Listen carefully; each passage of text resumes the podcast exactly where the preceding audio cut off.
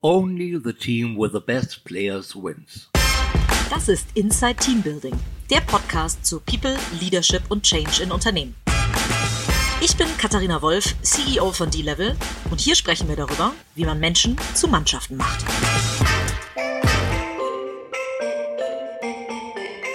Hallo und herzlich willkommen zu einer neuen Ausgabe von Inside Team Building. Ich darf heute mal wieder in Berlin sitzen, aber in diesem Fall nicht bei einem klassischen Startup, sondern bei einem Online-Mittelständler, würde ich jetzt mal sagen, dem äh, wirklichen Online-Pure-Player MyHammer, äh, bei der CEO Claudia Frese. Liebe Claudia, vielen Dank, dass ich hier sein darf und dass du dir die Zeit nimmst. Willkommen, danke für die Einladung.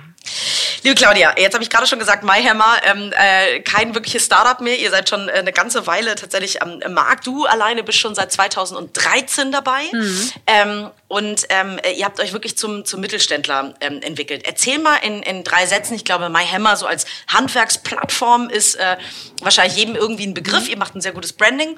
Aber ähm, erzähl mal kurz ein bisschen aus deiner Sicht, ähm, was macht euch aus? Wie groß seid ihr? Ähm, wie ist so der aktuelle Stand? Naja, ich glaube, was uns tatsächlich vor allem ausmacht, ist dieser hohe Bekanntheitsgrad. Also ähm, wir arbeiten immer stark dran, die Marke einfach nach vorne zu bringen und nach vorne zu stellen. Und ähm, das bedeutet, dass wir ähm, immer noch, aber auch schon ein ganzes Stück, ähm, getrieben werden durch Markenbekanntheit. Und dann kommen Leute einfach zu uns, wenn sie einen Handwerker suchen und wenn wir äh, unseren Job gut machen, dann vermitteln wir den auch. Und ne, das ist dann in, in der Nussschale auch sozusagen schon ähm, die ganze Geschichte der letzten Jahre, denn es ging immer darum, ähm, wie ist die Marke positioniert, wie bekannt ist die und wie können wir die Bekanntheit noch weiter steigern. Okay, und wie groß, wie viele Mitarbeiter habt ihr? Wir sind jetzt ungefähr 120 Leute, mhm. ähm, sind alle hier in Berlin, ähm, haben ein Portal in Deutschland und Österreich, wobei wir Österreich auch aus Deutschland machen. Und ähm, ja, sind, sind eigentlich, muss man sagen, wir haben uns so in den meisten Zahlen in den letzten Jahren so ungefähr verdreifacht. Wow.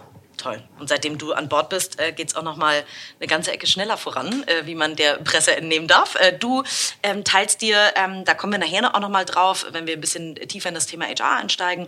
Ähm, du teilst dir mit einem Co-Vorstand quasi ähm, mhm. das Feld mit einem CFO. Du machst die Business-Seite und der CFO. Was liegt alles unter dem? Na, zum einen natürlich der ganze Finanzteil, ähm, auch der ganze äh, interne administrative Teil, also HR, Legal, ähm, Office und so weiter. Ähm, und was bei uns natürlich noch dazu kommt, dadurch, dass wir ähm, börsennotiert sind, ähm, die ganze Investor Relations. Okay, super.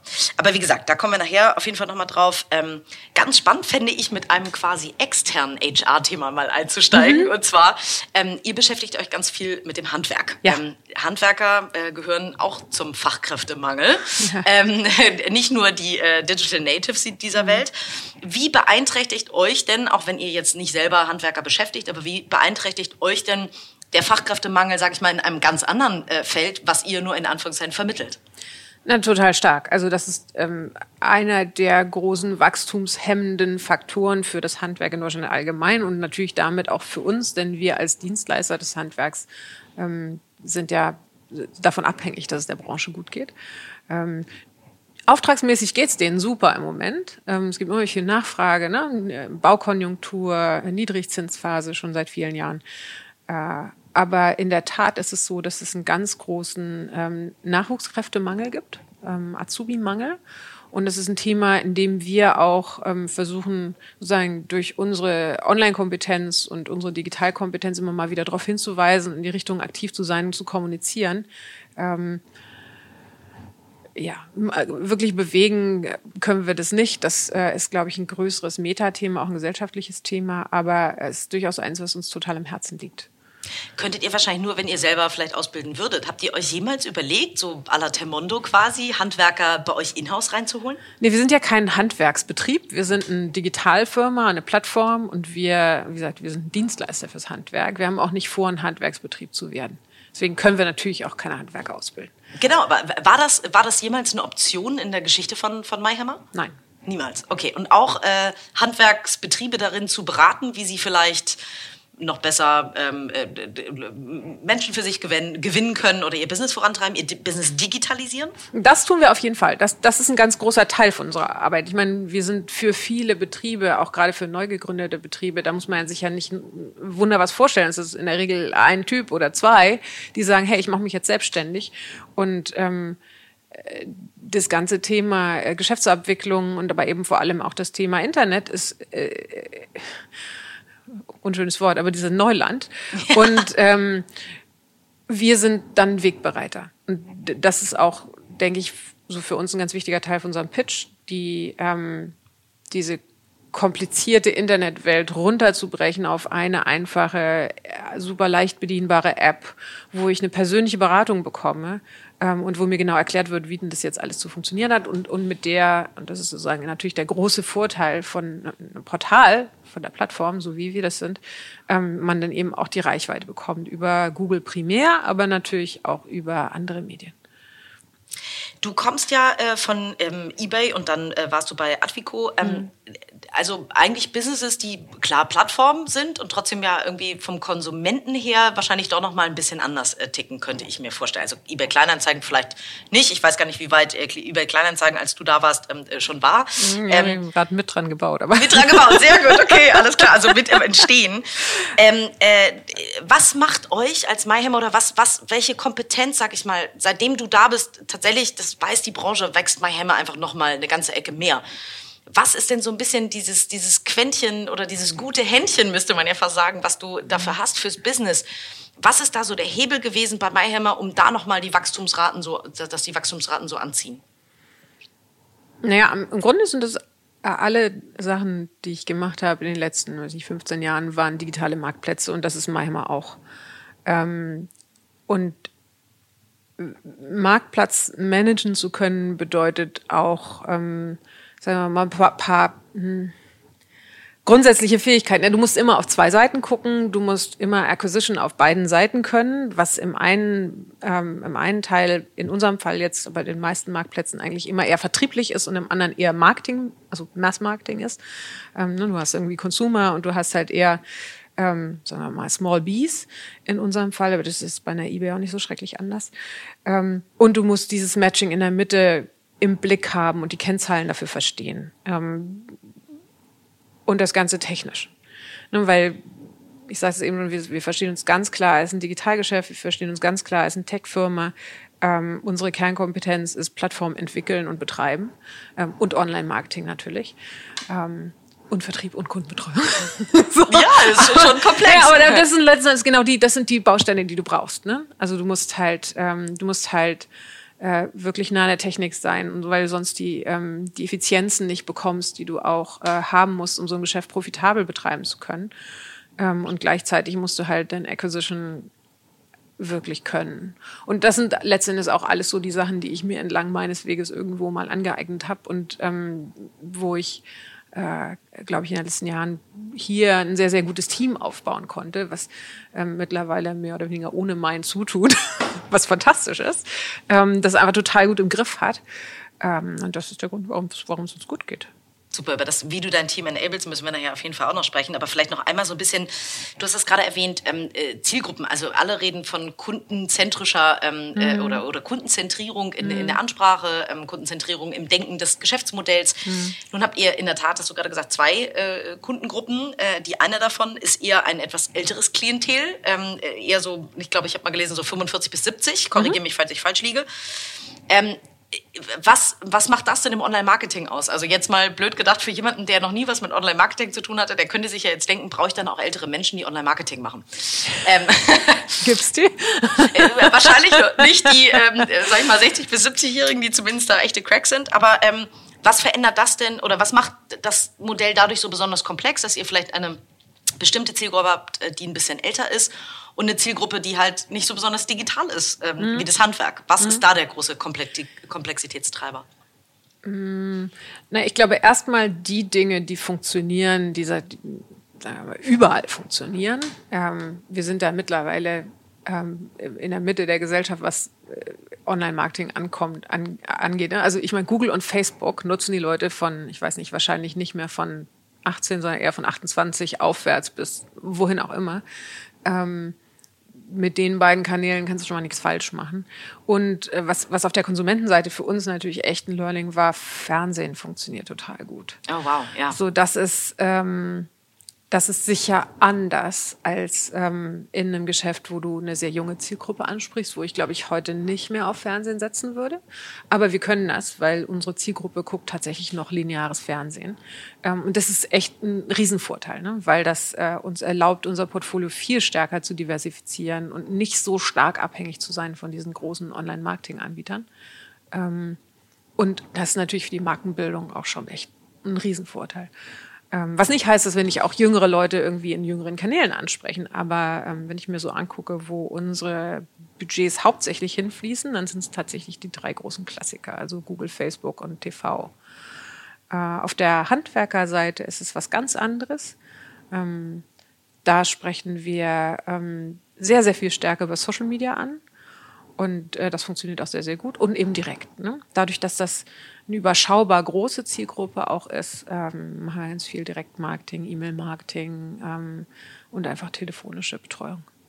Spannend. Jetzt hast du schon das Branding angesprochen. Ihr seid mhm. eine bekannte Marke tatsächlich. Ähm, ich kann mir vorstellen, dass es fürs Recruiting auch eine äh, sehr relevante ähm, äh, ja, eine sehr relevante Größe, sag ich mal, ist, ob man bekannt ist draußen am Markt oder nicht. Ich habe irgendwann mal gelesen, 30 Prozent des Recruitings ist Brand. Ähm, was tut ihr denn alles für eure Brand? Auch unter dem Hinblick Employer Brand. Also ich glaube nicht, mhm. dass man heutzutage eine Employer Brand alleine baut, mhm. sondern eine Gesamtbrand. Aber mhm. ähm, was tut ihr denn im Hinblick darauf? Na, wenn ich das jetzt mal aus einer einfachen Funnel-Optimierung irgendwie raussehe, dann würde ich sagen, natürlich hat eine, ähm, eine Stellenanzeige von einer bekannten Marke eine bessere Klickrate als eine von der unten. Also ja, äh, das ist, glaube ich, ein bisschen banal. Ähm, Employer Branding im engsten Sinne machen wir so ein bisschen schon auch im Sinne von ab und zu mal auf eine Karrieremesse gehen und ähm, sag mal einfach dadurch, dass wir als Team äh, irgendwie draußen präsent sind, auf Veranstaltungen gehen, auf irgendwelche Barcamps oder irgendwelche Meetups oder sonst was und von, also von uns erzählen. Ich glaube, das hat eine hohe Strahlkraft. Ähm, aber ansonsten ist es, ähm, ja, ist es einfach klassisches Recruiting, klassisches Marketing auch, auch hier. Und ähm, unterscheidet sich natürlich total stark, je nachdem, was wir rekruten oder wen wir rekruten. Ne? Also in den ähm, Tech-Bereichen, ähm, wo der Markt natürlich äh, unglaublich eng ist und auch sehr, sehr, sehr international, ähm, wo es einfach ähm, immer weniger Fachkräfte hier in Deutschland gibt und ähm, oder fast keine. Äh, und wir eigentlich, also Leute primär im Ausland rekruten. Funktioniert das ein bisschen anders, über andere Plattformen auch, spezifische Plattformen, ähm, als jetzt zum Beispiel äh, im Account Management oder im Vertrieb, ähm, wo wir uns vor allem an Leute richten, die hier aus Berlin kommen, die vielleicht gerade von der Uni kommen, ähm, wo wir eben über sowas wie Karriere messen oder eben natürlich auch über die klassischen Stellenanzeigen ähm, eine ganz andere Reichweite erzeugen können. Ist denn euer Thema, äh, es gibt ja viele Social Startups oder ne, wir haben mit Paul Kemper einen, äh, mhm. Einen, Podcast gemacht, die so total durchs Thema getrieben sind. Ähm, ist das bei MyHammer, könnte ich mir vorstellen, sind die eher durch die durch Plattformgeschäft getrieben, durch die Größe des Unternehmens getrieben oder warum kommen die, oder eben durchs Handwerk, also warum kommt jemand zu, zu MyHammer? Was sind so die Beweggründe? Ähm, schwer zu sagen. Also eine Sache, die wir manchmal hören und die ich auch richtig gut finde, ist ähm, eher der Unternehmenstyp. Also wir sind eine Digital Company, wir sind total tech-getrieben, wir sind sehr agil, wir sind innen drin total, ähm, sag mal, wir haben eine sehr offene und freundliche Kommunikation, aber wir sind eben auch kein Startup mehr. Und wir haben dadurch natürlich ein anderes Maß an Sicherheit, aber auch so an, ähm, an Stabilität im Unternehmen, ähm, was jetzt vielleicht ein, eine Firma, die irgendwie ein, zwei Jahre am Markt ist, so nicht haben kann. Äh, und das ist attraktiv ähm, für eine Zielgruppe an Leuten, die wir auch sehr gerne ansprechen. Das sind nämlich die Leute, die schon vielleicht in ein, zwei Startups gearbeitet haben und jetzt mal so in eine richtige Firma wollen. Aber auch zu schätzen wissen, ähm, was, glaube ich, die Digitalszene auch sehr ausmacht, ähm, dass es einfach eine nette Arbeitsatmosphäre ist. Ähm, und eben nicht so in ein ganz klassisches Unternehmen möchten, sondern schon ein Digitalunternehmen, aber eben nicht mehr in eins, was noch so total am Anfang ist. Und ähm, da können wir sehr punkten dadurch, dass wir ähm, natürlich einfach ein, ein, höheres Niveau an, an Leuten hier haben, ähm, wo man sehr viel lernen kann, wo man sich sehr, sehr gut weiterentwickeln kann, wo wir auf einem hohen ähm, Professionalitätsgrad auch arbeiten. Die sind alle so ein Ticken älter schon, ne? sind nicht mehr so Mitte 20, wir sind eher so Mitte 30 und damit kommt auch ähm, wie soll ich sagen, damit kommt ein höheres Maß an Professionalität, einfach qua der Zeit, die man schon im Beruf verbracht hat. Und Erfahrung, klar. Erfahrung, ne? Ähm, und das wissen wir zu schätzen, das finden wir gut. Ich habe auch immer gesagt, ich will lieber ein kleines, gutes Team als ein großes, wuseliges. Ähm, also lieber ein paar Leute weniger einstellen, dafür aber teurere, um es auch mal ne, so auszudrücken. Ähm, und, äh, und, und mit denen dann aber echt intensiv arbeiten. Und ich glaube, so kriegt man mehr geschafft. Und das macht mir auch mehr Spaß. Ne? Das macht das Arbeiten dann irgendwie ein bisschen persönlicher auch und irgendwie ein bisschen intensiver. Ähm, ja, genau. Und, so, ein, so ein Team haben wir gebaut und irgendwie nähert sich das auch ein Stück weit aus sich selber, muss ich sagen. Also ähm, Leute hören auch von uns und kommen dann irgendwie über eine Empfehlung oder irgend sowas. Das gibt's schon auch. Cool. Und du hast du gerade angesprochen, wie wichtig das Team ist. Ähm, äh, tatsächlich, ich habe es schon gesagt, bist du sehr bekannt als Gesicht am Markt. Du tust viel auch für deine Personal mhm. Brand, du tust viel für MyHammer als Brand. Mhm. Du hast eine echte Erfolgsgeschichte hier hingelegt oder ihr habt eine Erfolgsgeschichte hingelegt. Das ist ja nie nur eine Person. Ähm, und trotzdem wird es natürlich oft auf Köpfe äh, projiziert, der Erfolg so. Und ähm, ich habe es auch schon erlebt, dass mir bei einem Suchauftrag gesagt wurde, ähm, ah ja, so eine wie die Claudia Frese, so eine bräuchten wir. Ähm, also das heißt, ähm, dein Kopf ist, ist bekannt und damit auch, äh, wir sprechen immer von einem Talentmagneten, dass man mhm. sagt, von der möchte ich lernen oder von dem möchte ich lernen. Ähm, was glaubst du denn, was macht dich zu einem Talentmagneten, warum Leute ähm, Lust haben, für und mit dir zu arbeiten? Also vielleicht zunächst mal ähm, Personal Brand, auch meine eigene Personal Brand auch für MyHammer zu nutzen, ähm, ist jetzt was, das, also, das haben wir sehr bewusst getan. Das ist auch ehrlicherweise was, worüber ich immer so ein bisschen über meinen eigenen Schatten springen muss, weil ich bin von, von Hause aus gar nicht so der Typ, der immer nach vorne geht. Ähm, aber ähm, das haben wir auch zu einer Zeit getan, als wir ehrlicherweise gar nicht so viel Geld hatten, ähm, irgendwie wie groß rauszugehen. Und ähm, und jetzt sagen wir mal, das Thema Mayhammer jetzt auch nicht unbedingt das heißeste Thema in der Stadt war, aber das Thema Frau und CEO super lief. Also insofern ja. war das ein Stück weit sehr pragmatisch ähm, mit, mit, mit, mit, dieser, ähm, mit dieser Kommunikationsstrategie ähm, zu arbeiten und ähm, die füttert sich jetzt so ein bisschen selber, was ich ganz lustig finde. Ähm, aber das ist auch ein Stück weit symptomatisch für die Art, wie ich arbeite und wie wir hier auch zusammenarbeiten. Also das Wort pragmatisch ist für mich gar kein negatives, sondern ähm, ich glaube, ähm, so in der Sache intensiv arbeiten und streiten und dann eine wirklich gute, idealerweise einfache und elegante Lösung zu finden. Ähm, das ist so etwas, was, was mich auszeichnet und dann eben aber auch viele Leute hier im Team, weil wir eben alle so miteinander umgehen. Ähm, und das, glaube ich, wiederum hat, was, was du gerade Talentmagnet genannt hast, ähm, damit zu tun, ich glaube, was, was Leute in ihrem tiefsten Herzen immer am meisten interessiert, ist ihre eigene Weiterentwicklung. Und wie entwickelt man sich selbst weiter, indem man ähm, in einer Sache streitet und ähm, auf der persönlichen Ebene offen und konstruktiv miteinander umgeht ne? und auch Feedback sehr intensiv lebt. Und, und das wiederum sind so zwei Sachen, die mir auch total wichtig sind. Ne? Also ich gebe gerne Feedback, ich bekomme auch gerne Feedback und ähm, ich streite mich gerne mit Leuten in der Sache. Äh, und, und beides macht Leuten Spaß und beides bringt uns alle weiter, ne? da lernen wir alle von. Äh, und das ist dann vielleicht das, was am Ende so diese Magnetfunktion ausmacht. Wenn du sagst, äh, du streitest gerne, wie, wie kontrovers darf man denn mit dir werden? Also äh, ich, ich glaube, es ist total okay, wenn Leute sehr unterschiedliche Meinungen haben. Im Gegenteil, es ist sogar gut, weil ja spannend ist, wie kommen die da drauf? Ne? Und, und wahrscheinlich hat, haben alle beide recht auf ihre Weise und in den unterschiedlichen ähm, Argumentationslinien liegt ähm, Erkenntnis. So deswegen gibt's für, für Meinung und für, ähm, für Positionen gibt's keine Grenze. Worüber es natürlich eine Grenze gibt, ist die Form.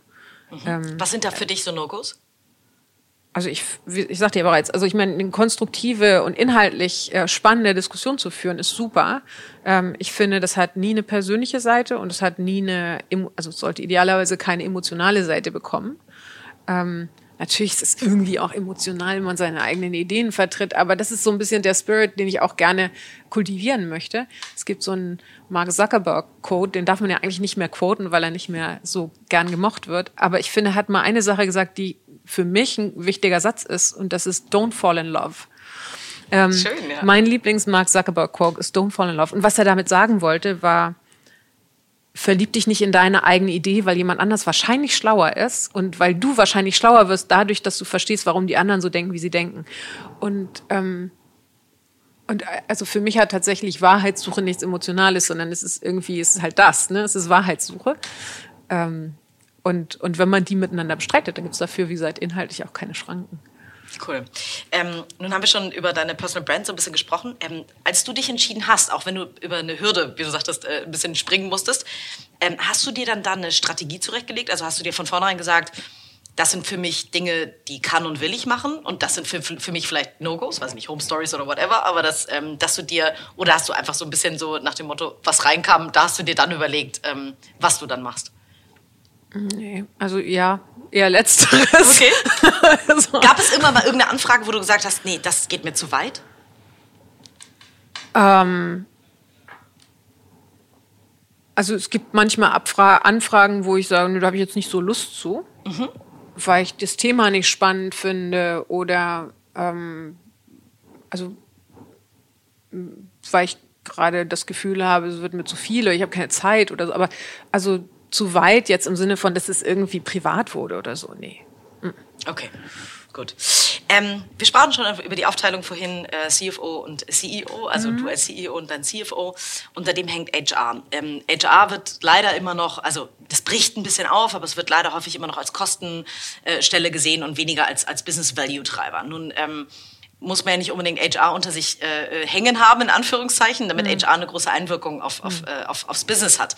Du verantwortest die ganze Businessseite. Ähm, wo ist denn HR der wichtigste Business-Value-Treiber für dich, für die Businessseite? Ja, ich, ich, bin ein großer Verfechter davon, dass ähm, Unternehmenserfolg immer Teamerfolg ist. Und ähm, am Ende des Tages müssen wir also man kann ja so eine Firma in der Strategie auch runterbrechen auf bestimmte Treiber und die werden dann irgendwie verantwortet von bestimmten Personen. Bei einem Marktplatz ist das häufig so ein bisschen überlappend, aber wir versuchen es schon so auseinanderzudröseln, dass verschiedene Teams auch wirklich verschiedene Kennzahlen verantworten. Und ähm, meine Erfahrung ist, dass du tatsächlich, je besser ein Team performt, umso besser geht es dieser Zahl. Es ist, es ist so einfach. Ja, Wahnsinn. Ähm, und es hängt an wenigen handelnden Personen und wie die miteinander umgehen. Und dann wirklich ein enges Auge drauf zu haben, ist originär die Aufgabe von HR. Ich meine, natürlich ähm, auch vom Management, von jedem einzelnen People Manager, also jetzt nicht nur von mir, sondern auch von den, von den einzelnen Teamleads, von den einzelnen ähm, Leuten, die, die irgendwie andere Leute führen. Ähm, aber ähm, für mich ist sozusagen der Kern der HR-Funktion ähm, eigentlich zweierlei. Der erste Teil ist tatsächlich dafür zu sorgen, dass die Teams in miteinander gut funktionieren. Dazu zählt das ganze Recruiting-Thema, aber da zählt auch Performance-Management zu und Weiterbildung und Konflikte klären.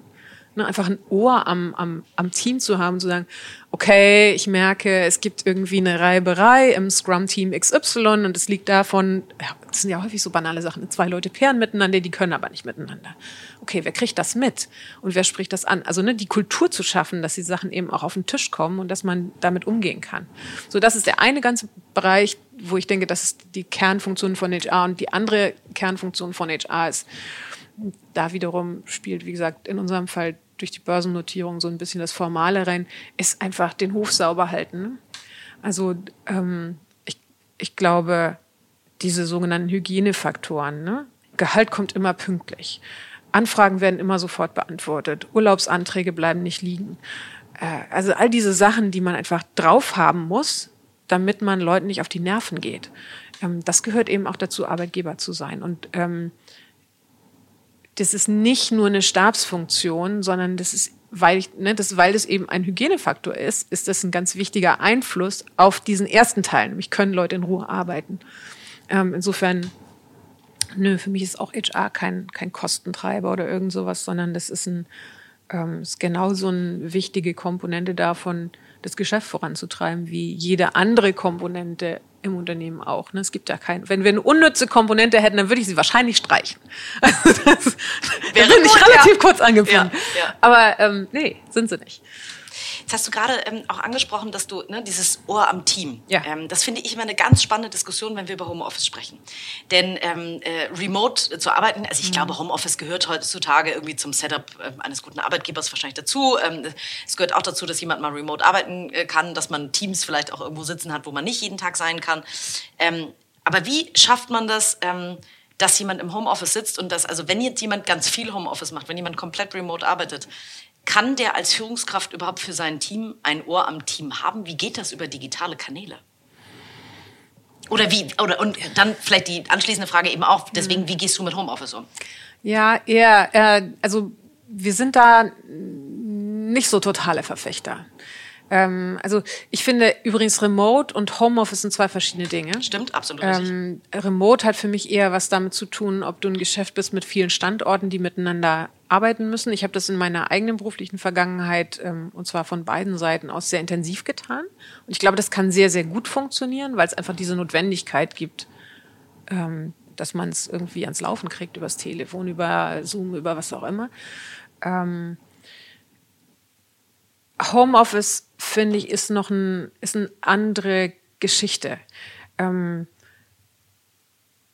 ich sagte ja eben, die, ich glaube, dass dieses intensive Miteinanderarbeiten von kleinen Teams, die alle recht erfahren sind, ähm, das ist so ein bisschen für uns eins der Erfolgsgeheimnisse gewesen, warum wir auch zu einer Zeit, wo es uns vielleicht nicht so gut ging, trotzdem gut vorangekommen sind. Ähm, und ich glaube, dass ähm, das funktioniert tatsächlich relativ schlecht, wenn Leute nicht regelmäßig zusammen sind. Was nicht heißt, dass nicht irgendwie es zeitliche Flexibilität gibt und du irgendwie deine Lebensbereiche zusammenkriegen musst und wenn einer zu Hause arbeiten muss, dann muss er zu Hause. Das ist nicht der Weil, Punkt. Achtung, äh, Aber- Gag, der Handwerker kommt. weil der Handwerker kommt, in der Tat. Du weißt ja nie, wann der kommt. Genau. Ne? Dann kommt er auch mal am nächsten Tag. Ähm, aber, aber so diese, oh, ich bin vier Tage die Woche von zu Hause und einen Tag nur im Büro. Da, ehrlich gesagt, also wir haben den Case tatsächlich nicht. Ähm, ich würde mich damit auch sehr schwer tun. Also jedenfalls in diesem Setup, in diesem Unternehmen, muss man immer dazu sagen, wo wir halt noch den großen Luxus haben, nur einen Standort betreiben zu müssen und alle an einem Ort zu sein und ähm, halt dieses sehr direkte Miteinander irgendwie weiter kultivieren zu können. Also so uns da so von zu verabschieden, das würde mir noch sehr schwer fallen. Jetzt hast du von total gut ähm, funktionierenden Teams, die gut performen, gesprochen, ähm, unter anderem, weil sie mehr Erfahrung haben. Aber wahrscheinlich das alleine eben ist so ein bisschen diese äh, Fußballnationalmannschaft. Nur weil ich ganz viele tolle, erfahrene ähm, Spieler in ein Team stecke, heißt es noch nicht, dass wir die Weltmeisterschaft gewinnen. Das haben wir jetzt äh, mehrfach bewiesen. ähm, ähm, was, macht, ähm, was macht denn ein, ein gutes Team? Also wie stellst du Teams zusammen, damit sie zu richtig gut performenden Teams werden, außerhalb ähm, äh, der, der Maßgabe, dass, dass es erfahrene Leute sind?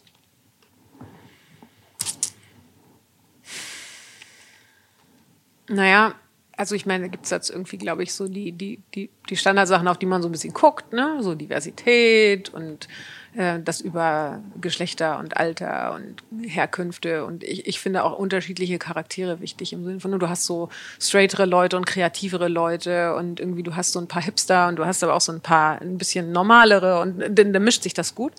Ähm, ich weiß nicht, ob man das auf mehr als so eine Plattitüde runterbrechen kann, weil es doch eine sehr individuelle Sache ist. Ne? Also du guckst auf irgendein Team und wie die so miteinander umgehen und hast das Gefühl, hm, da fehlt irgendwie was.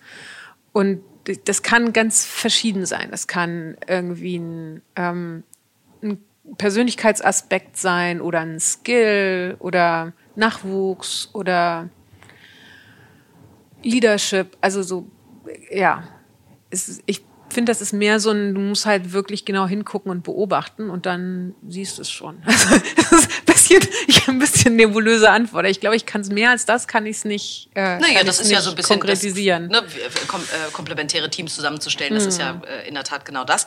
Nutzt ihr dafür Tools? Also, dass du sagst irgendwie, äh, ihr guckt euch an, ich weiß nicht, ne, wir nutzen zum Beispiel Disk und gucken dann, Mensch, da fehlt eher der blaue, also der analytische und detailorientierte Typ. Ähm, nutzt ihr Tools dafür, um rauszufinden, was fehlt dem Team oder ist das Bauchgefühl? Ja, es ist eher Bauchgefühl. Okay, auch im Hiring nutzt ihr keine Tools, die euch vorher sagen, ähm, ne, diese Verhaltensanalysen ähm, äh, oder Verhaltenspräferenzanalysen, ähm, wie, wie wird sich derjenige wohl in, den, in, den, in das Team einpassen, wie wird er sich verhalten und so weiter? Also so, so klare Modelle in dem Sinne nein. Was wir schon machen, ist, dass wir vorab Stärkenprofile erstellen und, ähm, und dann danach suchen. Ähm, da haben wir auch ein haben wir so ein System entwickelt und trainieren alle Leute drin und so. Ähm, aber am Ende ist es doch, ja, es ist doch meistens eine relativ persönliche Entscheidung, würde ich sagen. Was gab es mal ein Misshire? Also wo du Natürlich. sagst, ja, okay. ähm, Gibt es eine, eine, Situation, also, wo du sagst, oh Mensch, äh, das hätte ich vorher besser wissen können und, und, und teilst du das Learning mit uns, was du hättest besser wissen können? Ich glaube, Misshires passieren immer dann, wenn du unter Zeitdruck Entscheidungen fällst. Der Nothire. Ähm, genau, du brauchst jemanden, du weißt genau, äh, wenn es nicht total knirschen muss, dann muss er eigentlich zum ersten, siebten da sein und dann hast du einen und der kommt auch noch und dann über. Ne? Also ich glaube, die, die, die größten Fehler haben wir immer gemacht, wenn wir aus irgendeinem blöden Grund meinten, unter Zeitdruck zu stehen und ähm, das sollte man einfach nicht tun. Ähm, auch wenn mittlerweile natürlich viel Wettbewerb im Markt ist und wenn du dich nicht schnell entscheidest, dann entscheidet sich jemand anders schnell und so. Und da bin ich mittlerweile relativ lethargisch geworden und denke so, komm, ist egal, dann ist er halt weg. So what? Dann kommt jemand anders. Ähm, also lieber, lieber jemanden nicht heiern, als irgendeinen Fehler machen. Und ähm, ja, das, das ist also und so, dann die Konsequenz aus dem und, Fehler vielleicht und, ziehen. Und ich ja. muss sagen, wir haben auch, also gerade vielleicht auch, weil wir so ähm, in den, in den, in meinen Anfangsjahren, in den so in, ähm, Zeiten, wo es, wo es manchmal einfach auch als Firma nicht so gut ging, haben wir ähm, aus einer so schlechten Position raus geheiert und mit so wenig Geld und ähm, so wenig, ähm, sagen wir mal, Pfeilen im Köcher, wie man jetzt Leute irgendwie äh, äh, zu uns hier reinlocken könnte. Ähm, und es hat trotzdem funktioniert. Und wir haben teilweise wirklich personell ähm, aus dem letzten Loch gepfiffen, weil uns so viele Leute fehlten. Ähm, und dann hat sich noch jemand verabschiedet, weißt du so, und dann irgendwann wirst du so schmerzfrei, weil du denkst, ja, und am Ende sind wir aber rausgekommen aus dieser Phase und wir standen viel besser da als vorher. Und warum? Weil wir jede einzelne Person immer für sich selbst ernst nehmen und ähm, weil wir halt nie gesagt haben, so, hier ist ein leerer Raum und der muss jetzt bis übermorgen voll sein. Oder so diese, das kann man machen, wenn man in so einer krassen Wachstumsphase ist. Und es gibt manchmal so diese, also die, die Groupon-Geschichten, ne? So ähm, kann man machen. Ist es total nachhaltig? Weiß ich nicht. Ist eine andere Art von Unternehmen. Sind ja auch in den seltensten Fällen nachhaltig so doll gewachsen. Ne? Also fast immer gab es eine Wachstumsphase. Die ganzen Gaming-Unternehmen, wenn ich mir ja. ne, als Hamburgerin haben wir nur Na die Gaming-Unternehmen immer viel mitgekriegt. Riesenwachstum und Riesenabbau danach. Ja, ähm, wo hast du denn Führung gelernt? Gibt es so ähm, irgendwie Mentoren oder hast du dich weitergebildet über irgendwelche Kurse, über einen Coach, über ganz viel angelesen? Wie bist du zu der Führungskraft geworden, die du heute bist? Ähm, ohne dass es jetzt total altbacken klingt, aber ich glaube, so das Leben macht es, ne?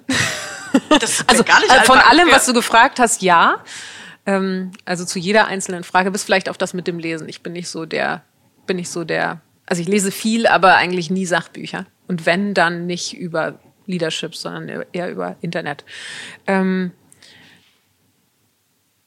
ja, also ich glaube, ich habe ganz viel gemacht. Ich habe als Schülerin habe ich irgendwie äh, irgendwie Jugendfreizeiten geleitet und als Studentin habe ich äh, geschiellehrert und äh, irgendwie später habe ich irgendwie gelernt, wie was es bedeutet, Personalverantwortung für eine Person zu haben und dann hatte ich mal irgendwann zehn und naja, also das ganz klassisch, ne, über die Zeit.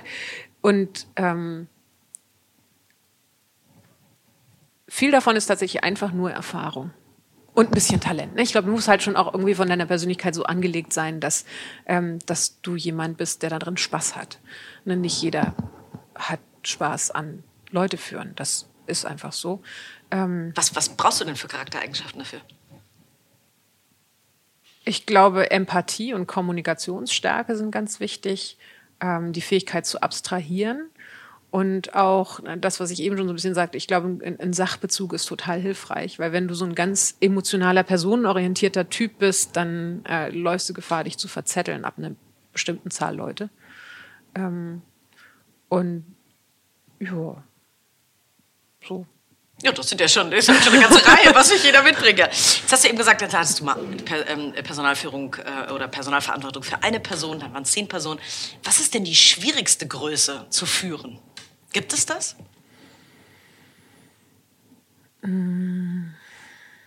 Vielleicht auch nicht nur in der direkten Führung, sondern als Company. Ne? Also du hast ja jetzt ganz, ganz viel gesehen. Sind 120 Leute schwieriger oder leichter zu führen als, ich weiß gar nicht, wie viele bei eBay in Deutschland waren, als du da warst. Aber da hatte ich immer nur ein ganz kleines Team, da waren es irgendwie drei, vier, fünf Leute.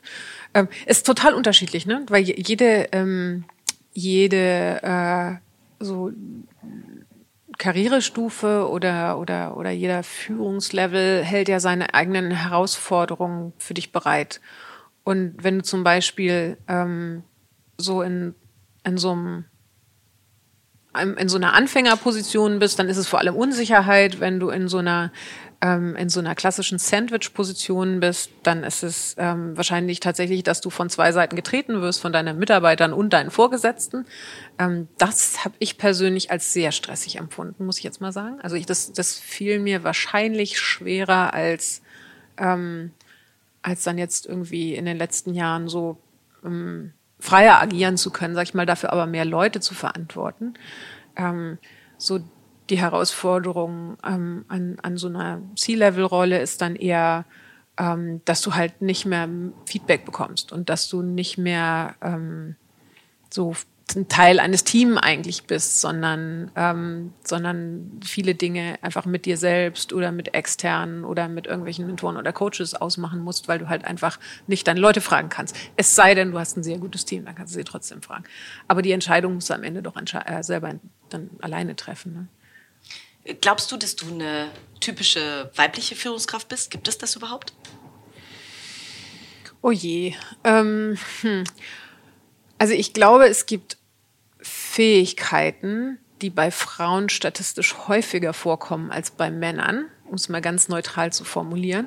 Das ist eine sehr schöne sachliche Antwort. Ähm, Es gibt aber auch Fähigkeiten, die Frauen fälschlicherweise zugeschrieben werden, obwohl sie statistisch gar nicht häufiger vorkommen bei Frauen als bei Männern. Wie zum Beispiel?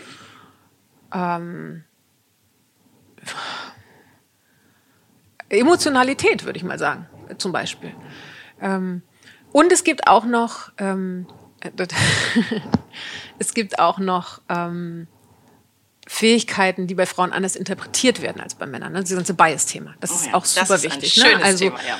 Ähm, Frauen, die äh, Macht mögen, sind bossy und Männer, die Macht mögen, sind mächtig. Ne? So, also das ist ja auch so. Und äh, das ist ähm, sowohl nach innen, was dein eigenes Selbstbild angeht, als auch nach außen, was dein Fremdbild angeht, ähm, vielleicht herausfordernder als Frau als als Mann, weil du als Frau eben nicht der Norm entsprichst. Äh, einfach der statistischen Norm. Ne? Also es gibt ja nicht so schrecklich viele Women CEOs, also es gibt wahnsinnig viele Men CEOs. Also die Zahlen kennen wir alle. Darüber hinaus, wenn man sich das aber mal im Detail anguckt, und, ne, also einfach mit anderen Frauen, wenn ich mit anderen Frauen spreche, die in, in ähnlichen Positionen sind, sind sie eigentlich alle ziemlich verschieden. Genauso wie ich glaube, wenn man jetzt zehn männliche CEOs in einen Raum bringt, dann hast du auch ganz verschiedene Charaktere. Also glaube ich, dass es da jetzt so ein klassische weibliche, das glaube ich eher nicht. Ich glaube, es gibt so mehr statistische Häufung. so. Gibt es eine Eigenschaft, die dir, also ist dir das passiert, dass dir eine Eigenschaft, dass irgendwas so ausgelegt wurde und du dachtest, boah, und hätte das ein Mann gesagt, also mir geht es ehrlicherweise häufig so, deswegen äh, hätte das ein Mann gesagt, ähm, wäre das bestimmt anders angekommen. Ja, ständig, ist doch klar. Ich meine, ist doch lustig. Man kann mit sowas auch spielen, ne? Also, mein, mein Lieblingsexperiment ist, gehe zweimal zum erste Klasse Bahnschalter. Einmal in einem Anzug mit Laptop und einmal in einem T-Shirt mit Turnschuhen. Du wirst zweimal völlig verschieden behandelt. Und das Gleiche, ähm, das Gleiche kann man natürlich auch in der Berufswelt machen. Also, und, und mit diesen, also in dem Moment, wo du verstehst, wie die Mechanismen funktionieren, können sie anfangen, sie für dich zu nutzen. Das, ne? Das heißt, das ist auch, weil, also dieses Thema Frauenquote begleitet mich äh, mein ganzes Leben schon. Ich glaube, wahrscheinlich gibt es fast keine Frau, die ganz klar Ja oder ganz klar Nein sagen kann. Zur Weil- Quote? Zu, ja. Oh ja, je älter du wirst, umso klarer sagst du ja. Ja? Oh ja. Tatsächlich? Okay. Frag mal Frauen über 50. Okay, warum so klar ja? Weil, du, weil die Erfahrungen sich einfach häufen? Ja, ganz ehrlich, ich meine, guck doch mal auf die letzten 30 Jahre. Wo ist es denn hochgegangen? In genau einer einzigen Dimension, das sind die DAX-Aufsichtsrätinnen. Warum? Weil wir eine Quote haben. It's that easy. Es bewegt sich sonst nicht. Aber siehst du Nachteile der Quote? Nein. Ich, ich, ich glaube, dass sie, niemand liebt eine Quote. Niemand freut sich, ne? also ich will aber nicht die Quotenfrau sein. Und ich denke immer so, nee, ich will lieber den Job und die Quotenfrau sein, als den Job nicht zu bekommen. Und das ist der Trade-off.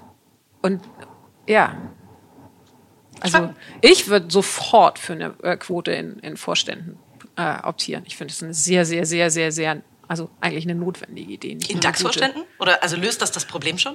Naja, es fängt ja mit dem DAX an und dann strahlt es runter. Idealerweise würdest du einfach alle AG vorstellen, aber dann bist du wieder in so einem, oh nein, aber wir sind nur zehn Leute und wir, ne, ne. also muss man wieder irgendwie Ausnahmen, aber du musst ja irgendwo anfangen. Und ähm, wir sind im Moment im DAX, wie war das gleich, von 600 irgendwas Vorständen? Ich habe die Zahl nicht im Pro Also es ist 8 Prozent weiblich. 8 Prozent. Echt jetzt. Übrigens, im Bundestag ist die Zahl der Frauen gerade runtergegangen, nicht rauf. Keine gute Tendenz, in der Tat. Also das, wir haben eine Initiative tatsächlich jetzt äh, gerade ausgerufen, dass wir gesagt haben, ich bin nämlich eigentlich aufgrund vieler Argumente, die du genannt hast, gegen eine Quote, ähm, äh, dass wir gesagt haben, wir müssen aber auch in der Tat irgendwo anfangen. Und dann fangen wir doch mal damit an, dass wir als Personalberatung Kunden immerhin in jeder Shortlist mindestens eine Frau vorschlagen. So, das heißt, ähm, dass wir zumindest die Auswahl geben dafür, äh, und das merken wir auch, dafür brauchen wir aber viel mehr Frauen, die Lust haben, wie du, sich in die erste Reihe zu stellen. Klar. Und ähm, das ist auch noch ein bisschen das Problem. Also ich glaube, Klar. es ist nicht nur, weil wir keine Quote haben, sondern auch, weil wir Frauen wahrscheinlich noch mehr mutigen müssen. Deswegen finde ich es toll, dass du ganz klar sagst, ähm, ne, ähm, sich selber sichtbar machen ist, ist was, wa- wo man Klar. vielleicht auch über den eigenen Schatten springen muss, ähm, aber wo es Sinn macht, äh, Mhm. das zu tun. Auf jeden Fall, super. Vielleicht noch einmal so ein bisschen ähm, hinter die Kulisse von äh, Claudia Frese. Wie organisierst du dich? Gibt es so einen Tagesablauf? Ich weiß nicht, man spricht bei DAX-CEOs immer drüber, sie machen um 5.30 Uhr, stehen sie auf, um 6 Uhr machen sie Sport, dann machen sie ihre E-Mails. Gibt es sowas bei dir? Gibt es so einen klassischen Tagesablauf? Ja, total. Ich bin ja, ich bin ja äh, nicht nur irgendwie hier berufstätig, ich habe auch Familie und dann hast du natürlich einen festen Tagesablauf, klar. Mit Sport, mit, mit allem. Nicht so viel Sport. also, ich fahre mit dem Fahrrad ins Büro, das muss reichen. Ja, das ist schon. Bewegung, Nee, ja. also in, in, an, an den meisten Tagen mache ich tatsächlich morgens noch ein bisschen Yoga, aber das würde ich jetzt auch nicht als Sport bezeichnen, sondern mehr so als Hobby. Ähm, ich habe natürlich einen festen Tagesablauf. Ist der jetzt irgendwie besonders, äh, besonders? Nö, ist er, glaube ich, nicht. Ähm, Strukturierst ich- du zum Beispiel nach, vormittags ist der Kopf noch besonders klar, deswegen mache ich da entweder Stillarbeit oder Meetings oder Gespräche oder irgendwie, also gibt es da eine Unterteilung? Nee, das nicht, nee. Ähm, also ich habe so ein paar Gewohnheiten, wie, was ist ich, morgens als erstes auf die Zahlen gucken, einfach weil das ist so eine Angewohnheit. Also ich hole mir einen Kaffee und während der Zeit gucke ich mir die Zahlen an. Ne? Ähm, aber ähm, nö, der Rest organisiert sich über Notwendigkeiten mehr als sonst was. Ähm, ich bin ähm, per se relativ strukturiert, das hilft mir. Ähm, also ich bin jetzt nicht so jemand, der irgendwie tausend ungelesene E-Mails in, in meine, das ist für mich ehrlich gesagt eine fast unerträgliche Vorstellung. Oh, das kann ich würde so mich immer hinsetzen und die alle abarbeiten und also das macht mich wahnsinnig. Ich bin auch nicht jemand, Inbox der total. Und ich bin auch nicht jemand, der oder die ähm, mit mehreren Bildschirmen arbeitet. Das mag ich nicht. Ich konzentriere mich auf eine Sache, dann mache ich die und dann höre ich damit auf. Also ich bin so, ich bin so ein, ich bin so ein, also das hat mehr auch irgendwie fast schon ästhetische Gründe. Ich finde es ganz schlimm, wenn alles so durcheinander ist. Ich mag das gerne, wenn es so ein bisschen geordnet ist. Ähm, re- rein optisch. Aber ähm, darüber hinaus, nee, Okay. bitte nicht. Ist ja auch schön, dass es einfach so geht. Wenn man strukturiert ist, braucht man vielleicht auch gar nicht diese, diese Einengung in, in eine Struktur. Ja, genau. Und ähm, also ich, ich, ich sag mal so, in, in Zeiten, in früheren Jobs, wo ich noch mehr mit ähm, festen Arbeitsprozessen gearbeitet habe. Ne? Also ich habe ja mal im Product gearbeitet und dann hast du halt ein Team und dann gibt's irgendwie ein, ein Scrum und ne, dann gibt's irgendwie bestimmte Meetings, die zu bestimmten Uhrzeiten und die haben alle ihren Sinn. Ähm, das, äh, das das zwingt dich ja dann quasi in so eine Routine rein und, äh, und die ist auch gut. Ähm, jetzt in meiner Rolle ist es so, dass meine Tage so verschieden sind und so divers, ähm, dass ich jetzt da gar nicht irgendwie hingehen könnte und sagen könnte irgendwie, oh Gott, oh Gott, ich muss aber vormittags zwei Stunden Stillarbeit machen. Das würde an vielen Tagen überhaupt nicht funktionieren. Und an anderen Tagen, Tagen ist es vielleicht so, dass auf magische Weise der Kalender komplett leer ist und ich sitze da und denke so, hm, Mann jetzt. Ne, das, also das ist total unterschiedlich. Toll, vielen Dank für den äh, Blick hinter die Kulissen ähm, von dir als Person, ähm, von dir als Führungskraft und auch hinter die Kulissen von Mayhammer. Ähm, ganz tolles äh, Gespräch, vielen Dank. Ich glaube, da haben viele ganz viel mitgenommen. Ich auf jeden Fall gehe ganz bereichert nach Hause. Ähm, es fühlte sich an wirklich wie ein, ein nettes Kaffeetrinken mit dir. vielen lieben Dank. Ähm, ich wünsche euch, dass es bei Mayhammer weiterhin so toll läuft, dass es mit dir so toll läuft und ähm, ja, äh, auf das nächste Gespräch vielleicht dann in zwei, drei Jahren, wo wir gucken, wie es weitergegangen ist. Da freue ich mich drauf.